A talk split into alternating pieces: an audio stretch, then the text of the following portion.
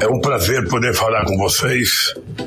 Estou pronto, estou pronto para a entrevista.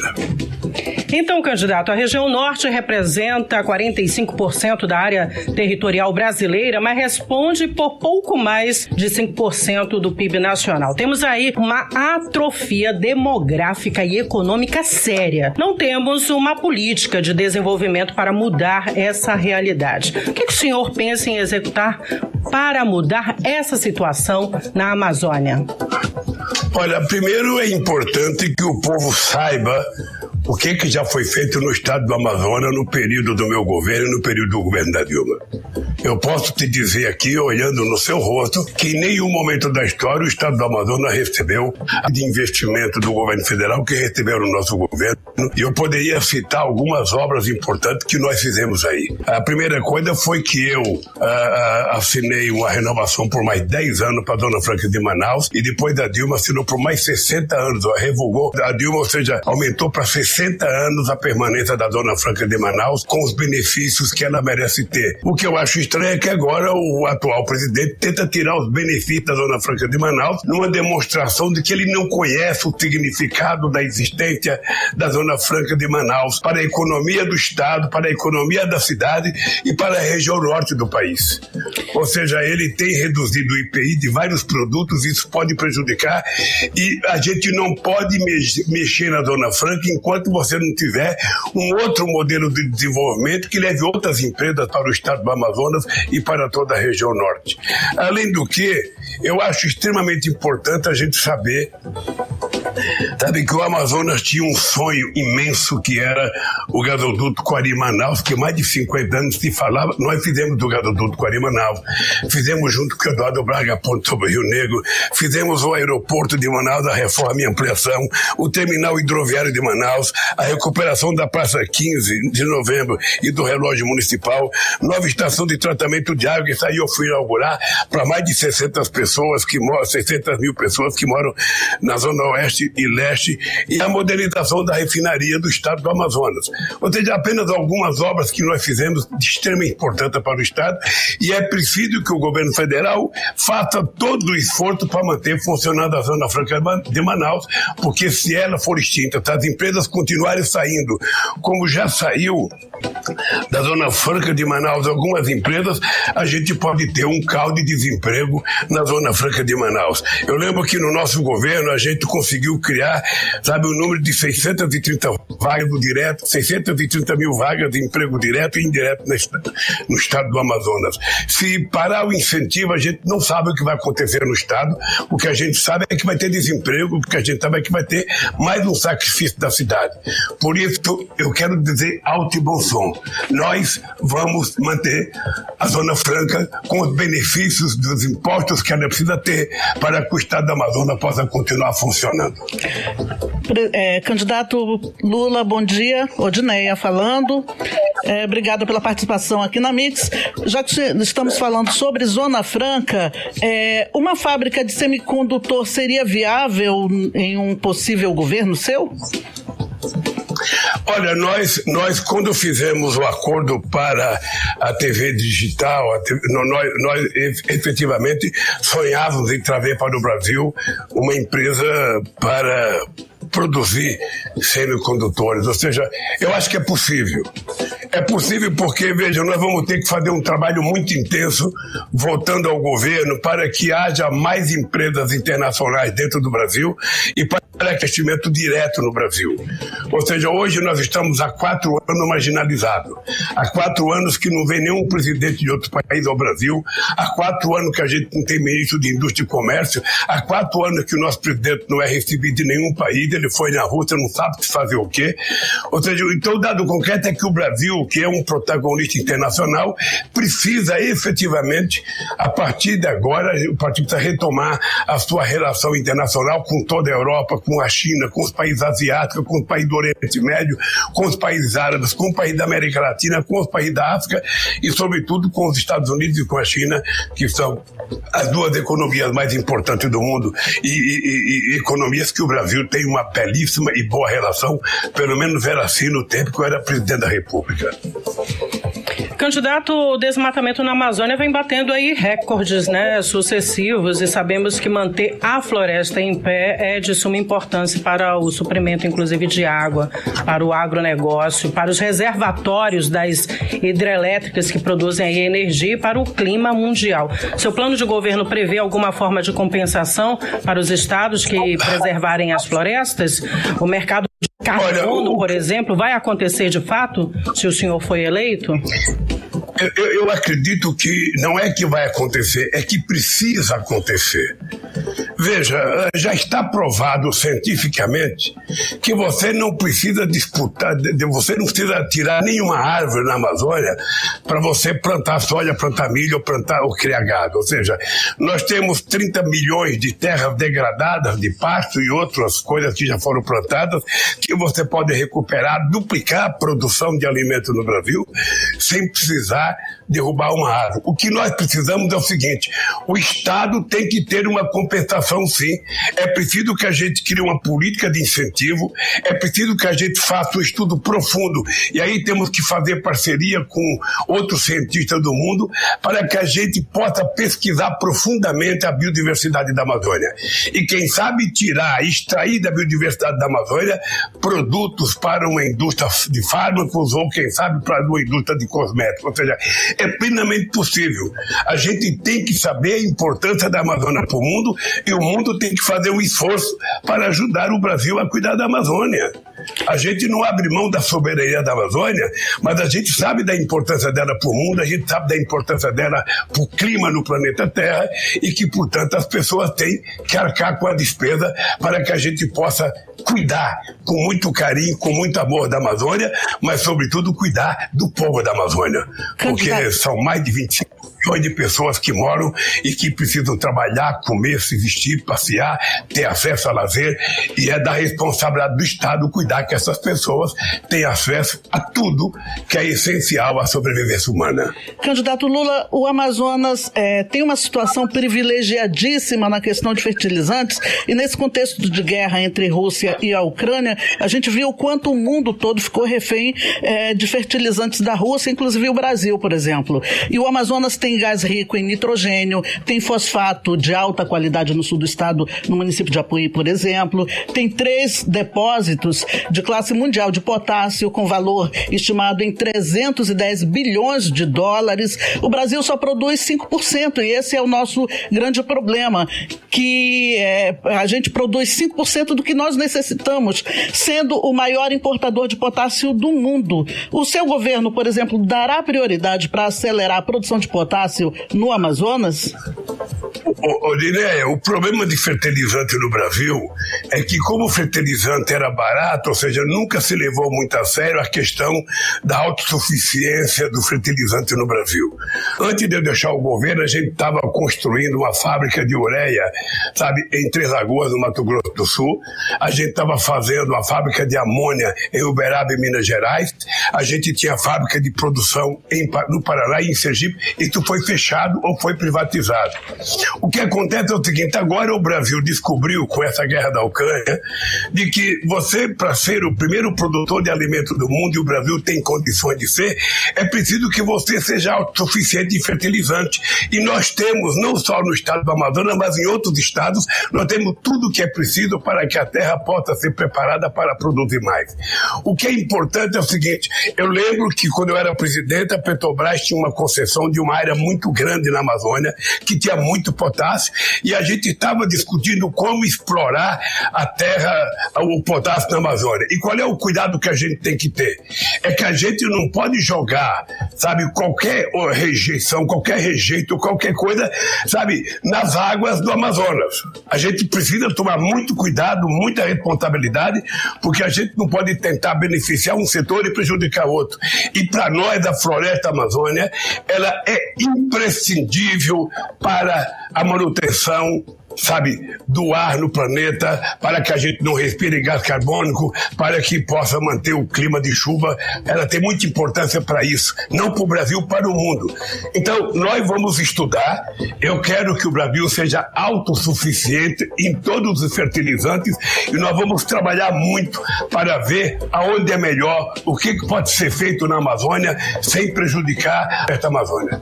O Brasil precisa se tornar um país autossuficiente em todos os fertilizantes.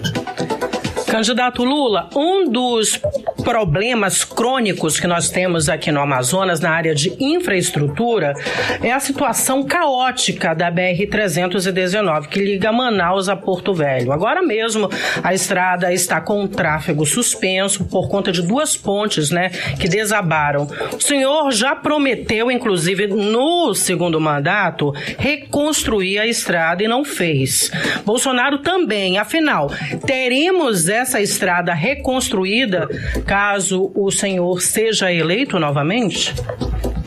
Odileia, você deve ter acompanhado, quando eu era presidente, a briga ambiental para a gente fazer a BR-319. Você deve ter acompanhado, porque na época o Alfredo era ministro do Transporte, sabe? Nós decidimos fazer a BR-319 e aconteceu que teve uma briga, sabe, sobre a questão ambiental muito séria. Ou seja, nós nos propomos a fazer tudo o que fosse necessário, inclusive construir espaço para que os os bichos, os lagartos pudessem atravessar de um lugar para o outro, sabe? Todos os animais pudessem transitar por debaixo de vários lugares que a gente ia criar, mas lamentavelmente a briga ambiental era tão grande, envolvia tanta gente, que a gente não conseguiu a liberação para fazer a ponte. Depois eu sei que a Dilma tentou também, e é uma questão ambiental muito séria, que nós vamos ter que começar tudo outra vez, porque eu acho que a BR-319 é imprescindível Amazonas ser ligado eh, Rondônia e a, a economia dos dois estados poderem crescer. Você está lembrado que a gente já fez a ponte, mas era preciso que a gente fizesse a BR-319. Você não tem noção, Odineia, quantas reuniões eu fiz com o setor, do, com o Ministério do Meio Ambiente e com o Ministério do Transporte. Quantas reuniões, quantas brigas, quantos papéis, ou seja, quantos processos e a gente não conseguiu fazer. Mas eu tenho em mente que nós precisamos terminar BR-319 e nós vamos outra vez começar a discussão com o meio ambiente para que a gente possa fazer. E cada vez é mais difícil, porque cada vez as pessoas encontram uma, um argumento para que a gente não faça a, a, a, a rodovia. E eu acho que nós precisamos fazê-la, sabe, com todo o cuidado possível, com todo o compromisso possível, criar todos os mecanismos de proteção, de preservação ambiental, de preservação da nossa floresta, da nossa água, da nossa fauna, mas a estrada, a estrada é muito importante para o estado do Amazonas e para o estado de Rondônia. Nós vamos outra vez tentar fazer essa estrada. Candidato Lula, milhares de brasileiros e amazonenses não, não fica por fora também dessa situação, é, por falta de opção moram em lugares insalubres, vivem em casebres sem saneamento básico dentro de igarapés. No governo Lula, o programa de casas populares retorna com mais investimentos? Como é que vai ser isso? retorna e vai retornar. Só para você ter ideia, o Cada Minha Vida investiu no estado, na cidade de Manaus, 2 bilhões e 600 milhões de reais só no Minha Vida foi parado, se criou um tal de cada verde amarela que não fizeram nada. Eu tenho dito em todos os lugares do Brasil. Nós, ganhando as eleições, e certamente vamos ganhar, nós vamos retomar o Minha Casa Minha Vida com toda a força, porque o Minha Casa Minha Vida foi o maior programa habitacional já feito nesse país. Nós contratamos 4 milhões e 100 mil casas, sabe? Entregamos 3 milhões e 100, ficou um milhão para ser entregue entregue, eu não sei se já entregaram, eu não sei se falaram, se paralisaram. Eu fui numa cidade essa semana, no estado de Minas Gerais, 700 casas que estavam sendo construídas estão paralisadas desde que deram o golpe na, na presidenta Dilma Rousseff. Então nós vamos retomar a minha casa, a minha vida, nós vamos fazer o que falta fazer e vamos estabelecer novos contratos com, os prefeitos, com as prefeituras e com o Estado, porque o atual governo também não conversa nem com o governador e nem conversa com o prefeito. Nós achamos que tem que ter uma relação muito civilizada com prefeitos e governadores para que a gente possa fazer as coisas funcionarem no Brasil. Candidato Lula, Artemisa falando, essa eleição, ela, na sua opinião, ela está sendo bem diferente das eleições anteriores? Os embates estão cada vez mais agressivos, inclusive no ambiente familiar. Essa polarização deve continuar após domingo ou com a proclamação do resultado? O que, que o senhor acha? O que, que o senhor espera? Como pacificar oh. o país num cenário tão dividido? Artemisa, antes era assim. Antes a gente disputava uma eleição, quem perdia ia para casa lamentar e se preparar para a próxima eleição, e quem ganhava tomava posse e começava a governar numa boa. Foi assim, lá 94, 98, 2002, 2006, 2010, 2014 já começou a piorar. E eu acho que agora a gente está numa eleição um pouco anormal, porque nós temos um cidadão anormal governando esse país. Nós temos um cidadão que não conhece a Zona Franca de Manaus e que está se propondo a destruir a Zona Franca de Manaus. E ele sabe disso, que a Zona Franca de Manaus precisa de coisas de, de, de, de especial de impostos. Ao mesmo tempo, esse cidadão disse que é para queimar para desmatar, para plantar qualquer coisa, que não tem coisa de proteger floresta. Ou seja, além de ser anormal, esse cidadão criou um, um determinado ódio nesse país que não existia em todas as eleições. Eu disputei duas eleições com Fernando Henrique Cardoso, uma com Colo, uma com Serra, uma com Rock, ou seja, e acabava as eleições e o Brasil voltava à normalidade. Ou seja, agora essa gente está estabelecendo ódio, as famílias estão brigando, pai não conversa com filho, filho não conversa com mãe, mãe não conversa com nora, nora não conversa com sogra, sabe? Então, uma coisa absurda. Se estabeleceu uma política de ódio que a gente não tinha nesse país. Então, o que eu queria dizer para o povo do Amazonas é que essa eleição não é uma eleição normal entre dois candidatos, entre dois partidos políticos. É uma eleição entre a manutenção e a conquista da democracia no nosso país, da recuperação do regime democrático ou a continuidade da barbárie que representa esse governo Bolsonaro. Uma barbárie. Um cidadão que não pensa em emprego, um cidadão que não pensa nas aposentadorias, um cidadão que não aumentou o salário mínimo. A nova regra da aposentadoria vai fazer as pessoas perderem muito dinheiro. Vai fazer os aposentados e as pensionistas perder muito dinheiro. E aí nós vamos mostrar para vocês como é que vai acontecer essa coisa. Então, a eleição é assim. Ou o povo vai votar para ficar a democracia, ou o povo vai votar para ficar a Dona Franca de Manaus, ou o povo vai, vai, vai votar para continuar, sabe, esse país sendo um país civilizado, ou o povo vai votar na barbárie, que é o presidente Bolsonaro. É isso que está em jogo. E o povo vai decidir soberanamente o que ele decidir, sabe? Todo mundo vai acatar, porque nós não duvidamos da urna secreta. Esse presidente foi eleito dez vezes pela urna eletrônica e nunca reclamou. Agora, como ele sabe que ele vai perder, ele está tentando encontrar uma coisa para culpar e está culpando a urna. E ele ele vai perder as eleições porque ele fez um mau governo, ele não entende de governo, ele não conversa com o governador, não conversa com o prefeito, não conversa com o sindicato, não conversa com o empresário, não conversa com o movimento de saúde, não conversa com o indígena, não conversa com o quilombola. Ou seja, ele conversa só com a família dele e se prepara todo dia para fazer suas lives e contar mentira para o país. Então é preciso mudar eu acho que o povo vai votar, sabe, de forma soberana na democracia. E agora? O que eu acho é que o bolsonarismo vai continuar. O ódio vai continuar um tempo, os fanáticos vão continuar por um tempo, mas eu acho que a gente vai ter um processo de reconciliação com a sociedade brasileira. Você sabe que quando eu fui presidente, eu montei um conselho de desenvolvimento econômico e social que participavam 100 empresários, empresários sindicalistas, grandes empresários, pequenos empresários, porque é assim que a gente vai restabelecer um processo civilizatório de governança no Brasil. Eu acredito nisso Eu nasci na vida política fazendo negociação e eu acho que nós vamos estabelecer uma política de boa convivência com a sociedade brasileira. Chega! Chega de animosidade. Candidato... Chega de armas. Nós queremos livros, nós queremos cultura, nós queremos educação. Armas matam.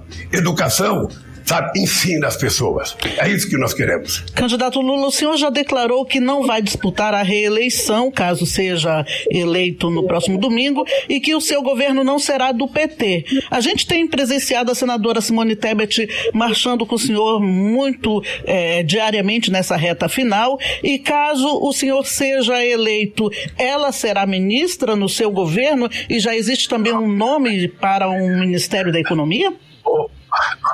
Rodinéia, eu não vou sentar na cadeira antes de ganhar, querida. Eu primeiro quero ganhar as eleições. Depois que eu ganhar as eleições, eu vou começar a discutir o ministério.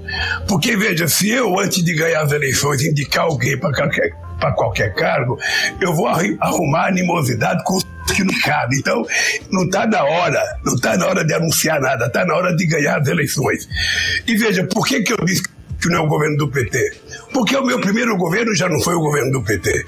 É importante lembrar que eu levei o Fulan para a indústria e comércio, o Fulan era o presidente da FAB. Eu nem conhecia o Fulan. Eu levei o Roberto Rodrigues, que era um fazendeiro, para o Ministério da Agricultura. O Tomás Bate não era do PT, o Celso Amorim não era do PT. Então, veja, o Valfrido não era do PT. Então, eu vou fazer um ministério que represente a sociedade brasileira, competentes e com gente fora do PT. Sabe, por exemplo, estou recebendo o apoio da senadora Simone, a companheira Marina voltou, sabe, a trabalhar junto conosco, embora ela pertença a outro partido político. Nós recebemos apoio de muita gente do PSDB, muita gente, muita gente do PSDB, nós recebemos apoio e nós temos recebido apoio de muita gente, economistas importantes, empresários importantes, advogados importantes, militantes políticos importantes, e a gente então vai construir um ministério que represente os interesses da sociedade brasileira com gente capacitada. Eu vou criar o Ministério dos Povos Originários, sabe, que eu acho que está na hora da gente respeitar um pouco os, os indígenas brasileiros. Eu vou recriar o Ministério das Mulheres, o Ministério da Igualdade Racial. Nós vamos recompor o Ministério da Cultura, que é uma coisa muito importante que foi acabada.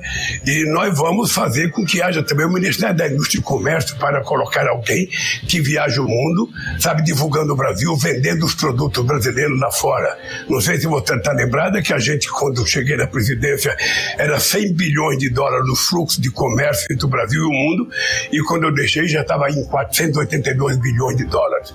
Então nós vamos fazer as coisas funcionarem corretamente nesse país, e eu estou convencido que nós vamos precisar do conjunto da sociedade para a gente governar esse país. A pasta da ciência também vai ter autonomia no seu governo? Vai ser desmembrada do Ministério da, da Comunicação e, e Ciência e Tecnologia, que foi tudo agrupado no governo Temer? Não, nós vamos criar mistério da tecnologia é uma coisa, a educação, a educação é outra coisa, sabe? É, é preciso que a gente não, não, não, desmonte aquilo que funcionava. Eu aumentei, eu aumentei em três vezes o, o orçamento da educação. Ou seja, a gente aumentou muito porque nós investimos muito.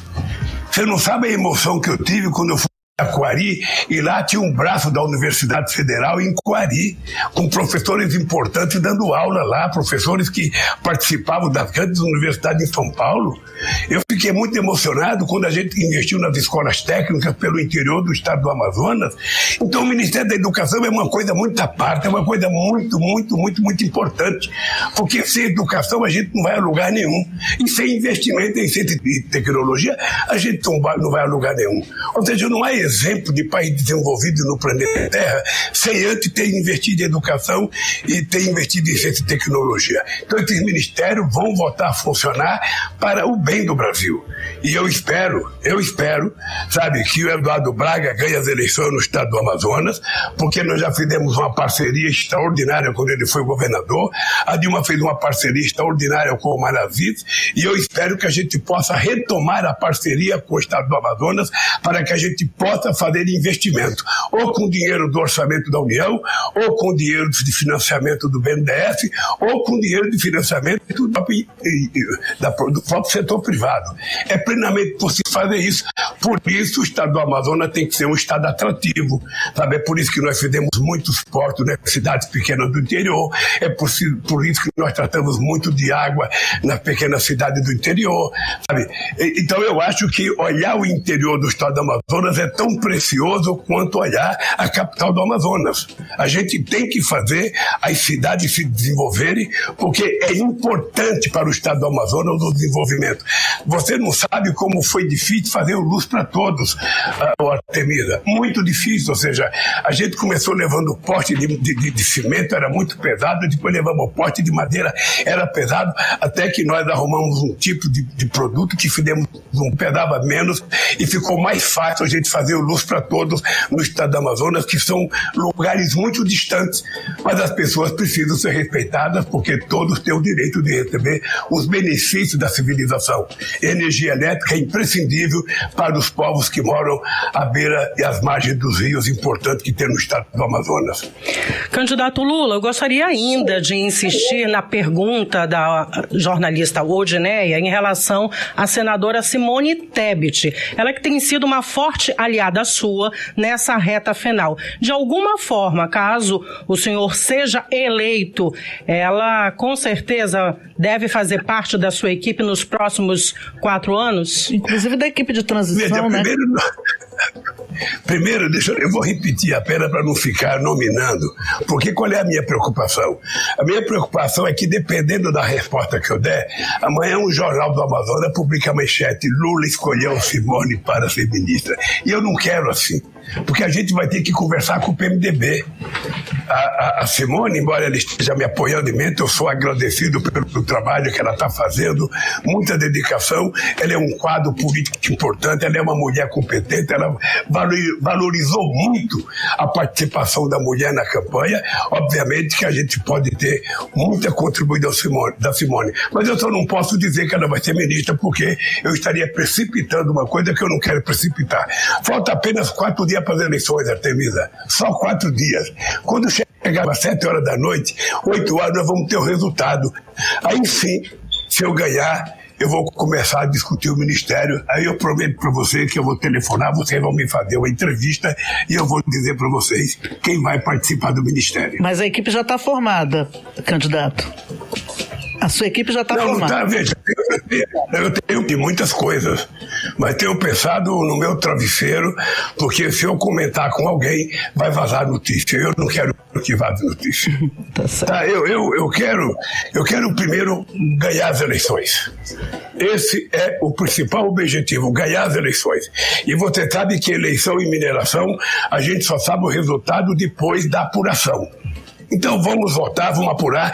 Eu tenho feito um apelo, Artemisa e, e Odineia, para que o povo compareça para votar para que o povo não se abstenha, para que o povo não anule o voto, o povo compareça, escolha o seu candidato a presidente da República. É muito importante que o povo compareça para votar.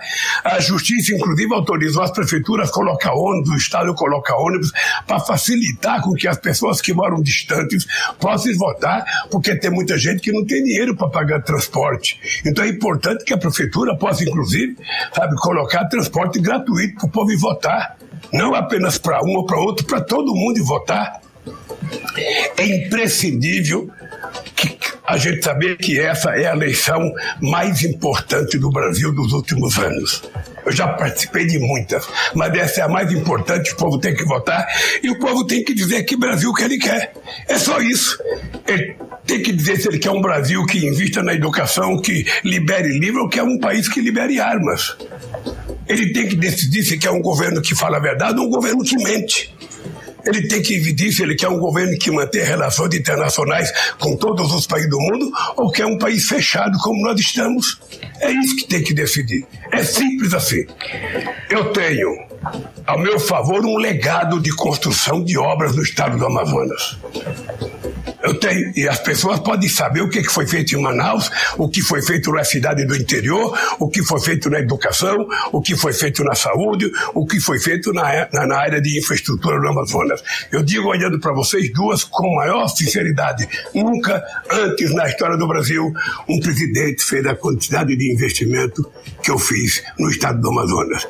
E quero fazer mais, porque nós temos que ajudar os estados mais longínquos, os estados que têm mais dificuldade a progredir, para que eles também se transformem em estados desenvolvidos e com estados com muita independência sem precisar de favor da União.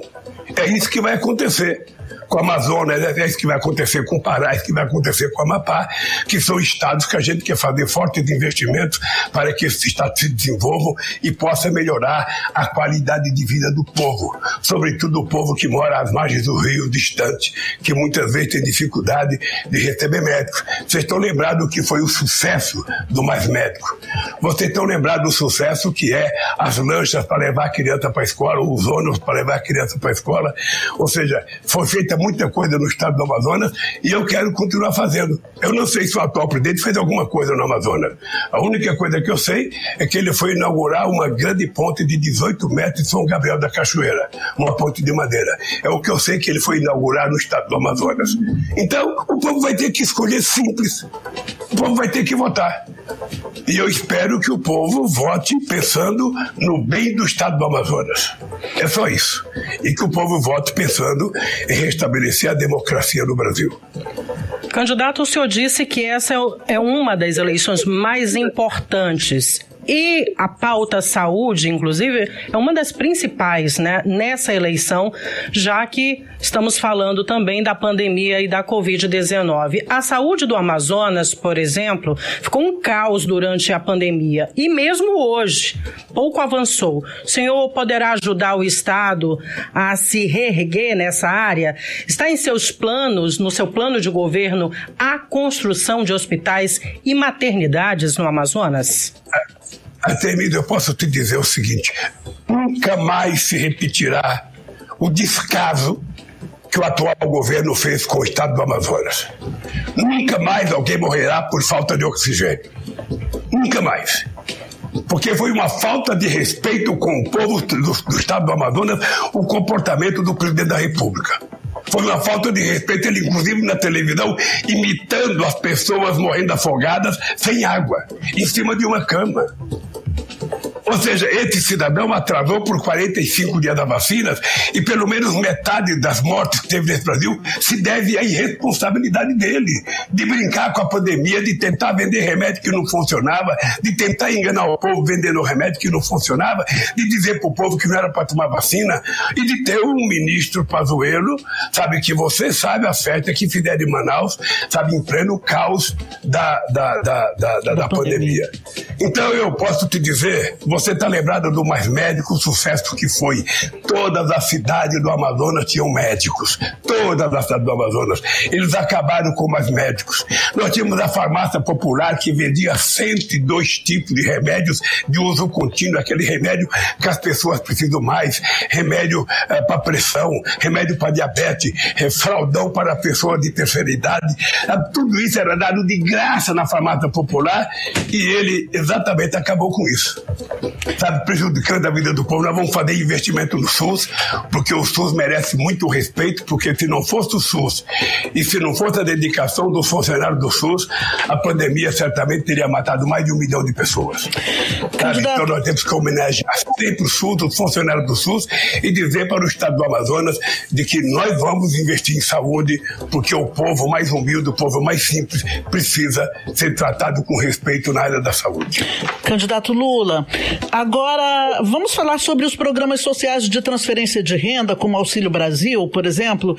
É, o Amazonas ultrapassou o total de 600 mil famílias beneficiadas com a, o Auxílio Brasil, com repasse no total de 367 milhões de reais. Como manter esse benefício com o país tendo um rombo fiscal de mais de 400 bilhões de reais no, no eventual Olha, é, governo? Vamos só vamos, vamos só dizer a verdade para o povo, Odineia. Vamos só dizer a verdade para o povo. Ah, o Auxílio Brasil termina dia 31 de dezembro. É isso que está na peça orçamentária que gente mandou para o Congresso Nacional. Não tem a continuidade do, do, do, do Auxílio Brasil. Não tem a continuidade.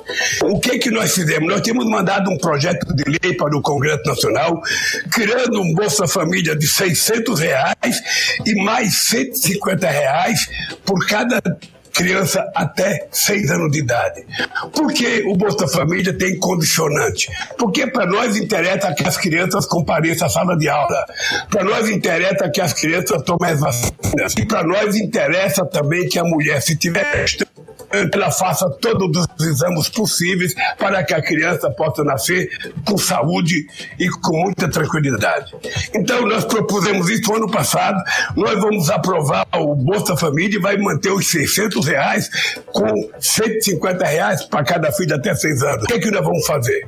Nós vamos ter pequena reforma tributária, onde os mais ricos irão pagar mais imposto e o menor não vão pagar. É por isso que nós estamos fazendo a proposta de que quem ganha até 5 mil reais não pagará mais imposto de renda.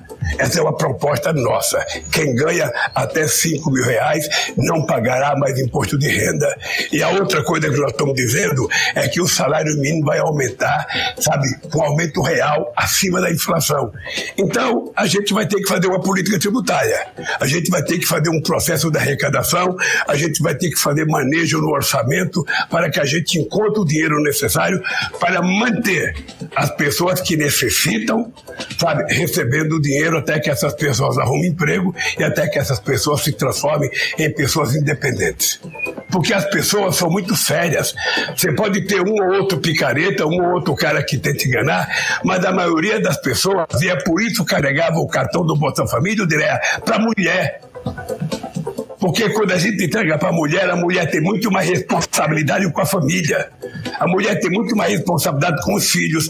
E é por isso que a gente vai recriar esse Bolsa Família. A mulher vai receber o cartão e quando ela não precisar mais, ela devolve, como devolveram milhares de pessoas quando eu era presidente. Devolveu porque as pessoas são sérias. Arrumou emprego, está trabalhando, está ganhando o suficiente, não precisa mais receber benefício.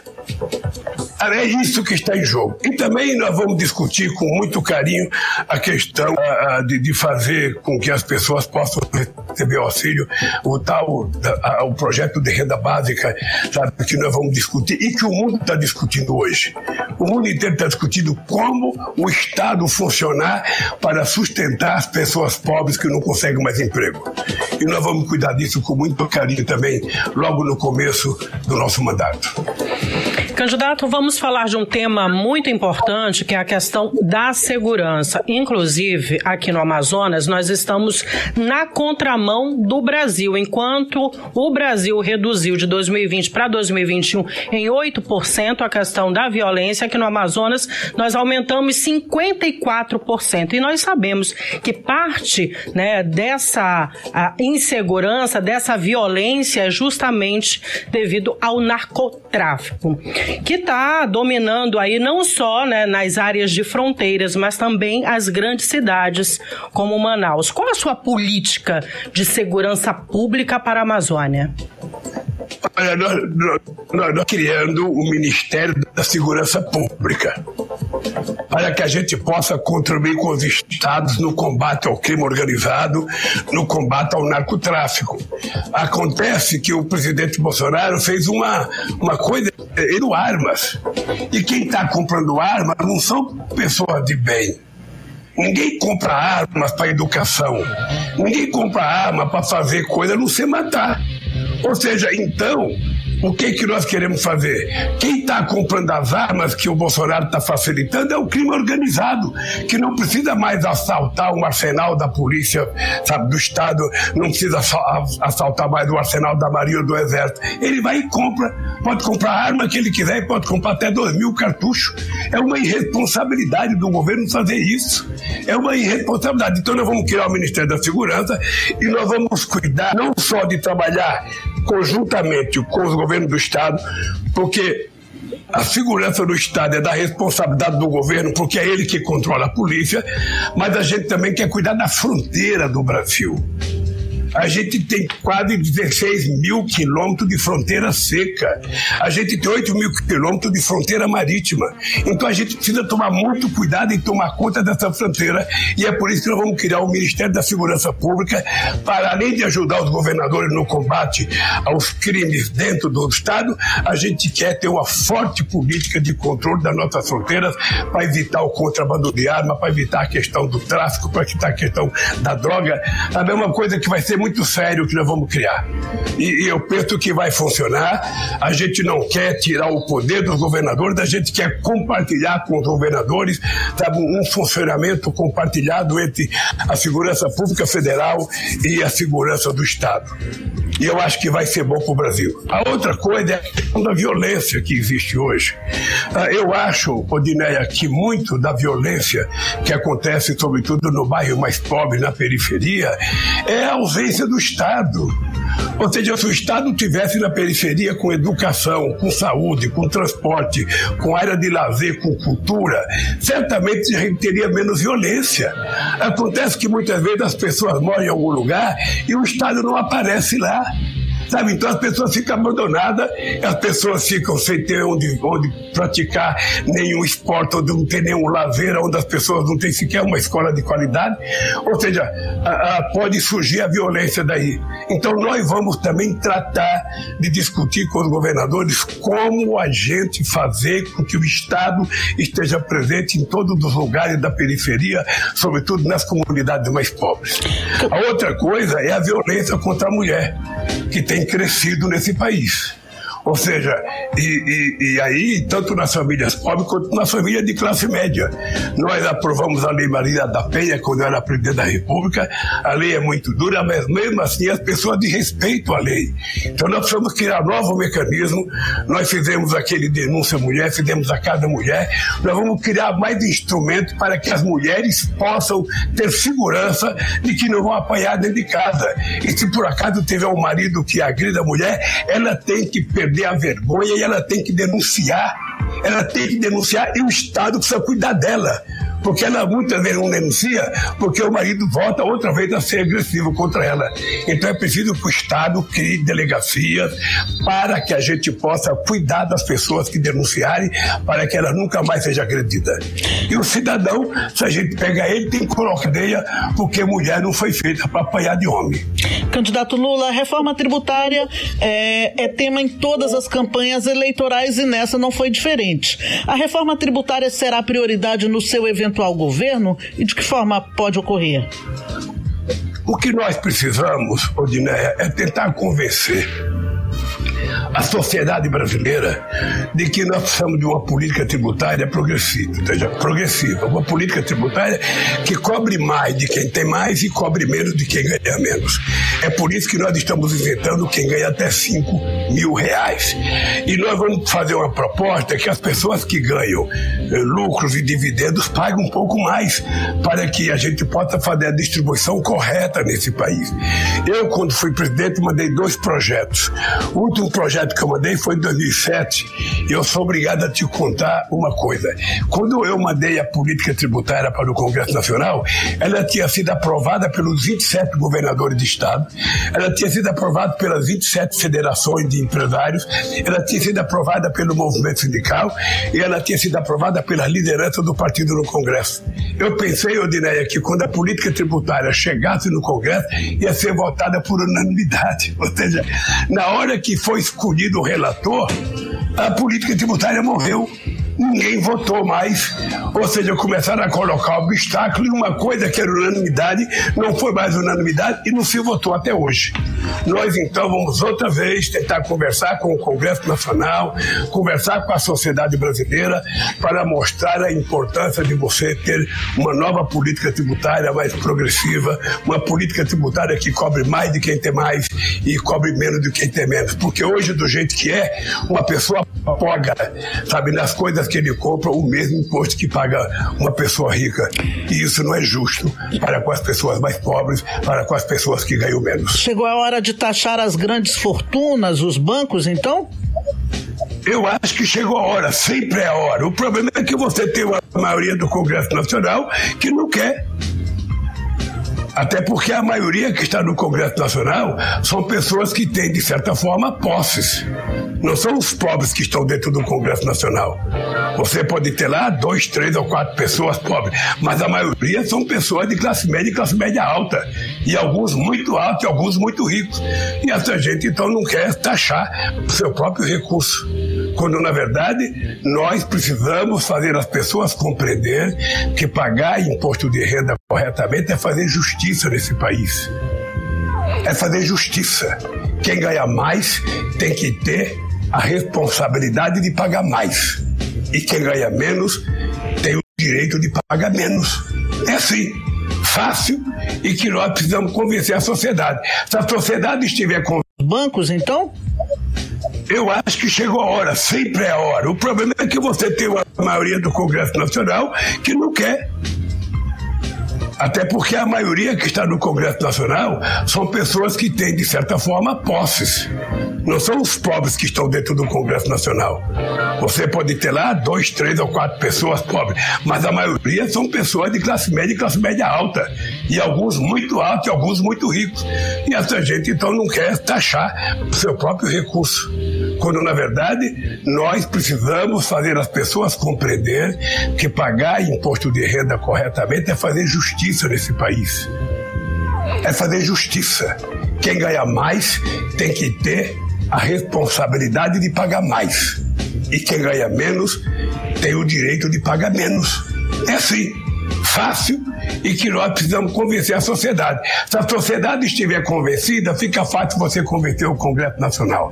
Se a sociedade não estiver convencida, é mais difícil convencer o Congresso Nacional. Candidato, agora falando da atuação das ONGs na Amazônia, que gera muita polêmica, inclusive, nós temos aí mais de 15 mil ONGs presentes nos oito estados amazônicos, sem um controle efetivo do governo.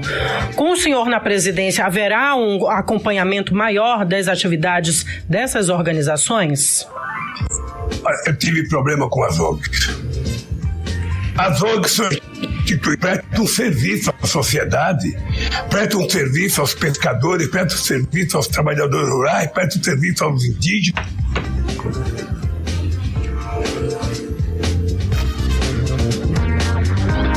Nós tivemos um problema com a internet. Eu nunca tive. Retornou. Retornou. Eu nunca tive problema com nenhuma ONG. E conversei com quase todas elas e acho que elas prestam serviço tanta sociedade. Agora, tem governo que não gosta dela, porque quando ela denuncia o desmatamento na Amazônia, quando ela denuncia garimpo ilegal, sabe? Quando ela denuncia as coisas que mataram o Dom Filipe e o nosso, o nosso ambientalista, o Bruno, ou seja, quem, quem, quem denuncia, aí é assassinado. É isso que tem que acabar, por isso que a gente tem que ter um forte policiamento para que a gente possa cuidar do nosso território, cuidar dos indígenas, cuidar da nossa floresta, cuidar da nossa água, cuidar da nossa fauna. Tá? É muito importante. Tudo isso no século XXI está muito precificado, está muito valorizado e eu acho que o Brasil poderá ser o país mais importante no planeta Terra se ele tiver cuidado com a questão climática, se ele tiver cuidado com os nossos indígenas, se ele tiver cuidado com as nossas florestas. É por isso que a gente demarcou muitas áreas de preservação ambiental, porque alguém tem que cuidar disso. Sabe? E não precisa derrubar uma árvore para produzir um quilo de soja. Não precisa derrubar nenhuma árvore a mais para produzir milho ou para criar gado. A gente pode fazer isso nas terras degradadas. É isso que eu tenho dito e por isso que eu acho que as ONGs são importantes. É, tem, tem político, Odineia, que não gosta de gente que, que denuncia. Tem político que não gosta de gente que se coloca contra ele tem política que quer tudo a favor. Não. Eu acho que a gente tem a obrigação de aprender a viver com aquelas pessoas que, mesmo sendo contra você, estão contribuindo, fazendo crítica para que você acerte, para que você não faça o errado. Por isso eu nunca tive problema com nenhuma ONG. Eu acho que elas são úteis ao país. Candidato, então, caso eleito, é, teremos aqui na região amazônica uma política inovadora para mineração, como existe, por exemplo, no Canadá e em outros países? Ah, veja, não haverá mais, não haverá nada mais ilegal nesse país. É preciso que as pessoas tenham responsabilidade. Para que você fazer um garimpo numa terra que está demarcada para uso dos indígenas? De vez em quando eu vejo algum crítico dizer, não, mas os indígenas têm, sabe, 14% do território brasileiro. Eles não têm nada, porque a terra que eles usam é do Estado brasileiro. É uma concessão de uso. A terra continua sendo do Estado brasileiro. Agora, por que reclamar se eles têm 14%, eles tinham tudo? Na verdade, não foi eles que ocuparam 14%. Nós, os portugueses, quando chegaram aqui e a civilização da Europa tomou 86% da terra deles. Isso é um fato. Então nós precisamos parar de trabalhar com mesquinharia, porque a terra dos indígenas não fazem falta a produção do que a gente quiser produzir. Não faz falta, ninguém tem que invadir uma terra indígena para fazer garimpo. Ah, não é possível, gente. Esse país precisa voltar a ser civilizado, a ser respeitado. Vamos demarcar a área que pode ser feito garimpo, vamos demarcar a área que você pode derrubar uma árvore. Se derrubar uma árvore, planta outra árvore. Vai derrubar uma, planta duas para que a gente possa ter a certeza de que nós vamos cuidar de receber crédito de carbono, fazendo uma política correta de sequestro de carbono e de não emissão de gás de efeito estufa. Aliás, é importante lembrar é importante lembrar que nós fomos o governo que menos desmatou na história da Amazônia e nós fomos o governo que mais sequestramos gás de efeito estufa. Nós conseguimos retirar do ar praticamente 36,9 de gás de efeito estufa, um compromisso que nós assumimos em Copenhague. Então, sabe o que acontece, Odineia e Artemisa? É preciso conversar as pessoas que cuidar do clima é bom para o Brasil e é bom para as pessoas. É importante que a gente, inclusive, coloque no currículo escolar, no ensino fundamental, a questão climática, para que as crianças possam aprender, para que as crianças possam ensinar os pais dentro de casa. Sabe, essa é uma matéria extraordinária. A gente só ensinando quem foi que descobriu o Brasil, a gente pode ensinar como é que a gente faz para cuidar do nosso planeta e a gente viver bem e decentemente. Eu acho que as crianças, se tiver no currículo escolar, as crianças vão aprender e vão reeducar os pais. Vai ser a primeira vez. Com, com o mundo digital, com o celular, as crianças é que ensinam o pai. Muitas vezes o pai não sabe mexer sequer no controle remoto da televisão, é uma criança de 5 anos que vai lá mexer. Às vezes o pai não sabe mexer no computador. É a primeira geração, Odinei Artemisa, é a primeira geração que os netos sabem mais do que os avós. Sabe? Então, na questão ambiental, é preciso que a gente sabe, eduque as nossas crianças para nos ensinar. Eu não sei se vocês têm filho, mas vocês sabem que um moleque de seis anos hoje, uma menina, ele sabe tudo.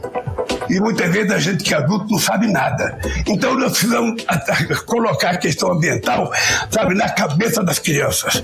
Se ela aprender na escola, ela vai chegar em casa, vai ensinar a mãe a fazer uma coleta de lixo seletiva, vai ensinar a mãe a não cortar as coisas, vai ensinar o pai a não fazer coisa errada. E o Brasil ganha com isso.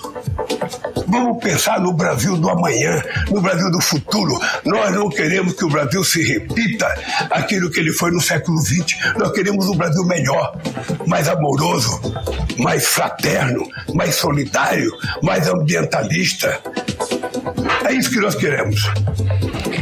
Candidato Lula, para finalizarmos essa entrevista, qual a sua expectativa sobre as eleições de domingo? Inclusive no Amazonas, o senhor foi o mais bem votado né, no primeiro turno, mas em Manaus, aqui na capital, o senhor perdeu para o Bolsonaro, que teve 53% dos votos válidos. É possível mudar esse quadro em Manaus? Inclusive, se comentou nos bastidores que o senhor viria à capital e talvez iria também a alguns municípios do interior do Amazonas, né?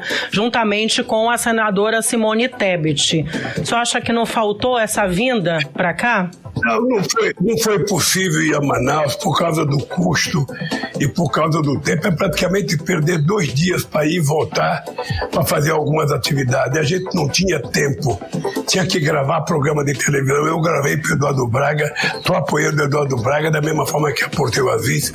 Sou agradecido ao povo do Amazonas pelo voto que eles me deram no primeiro turno e eu espero ganhar as eleições também na capital.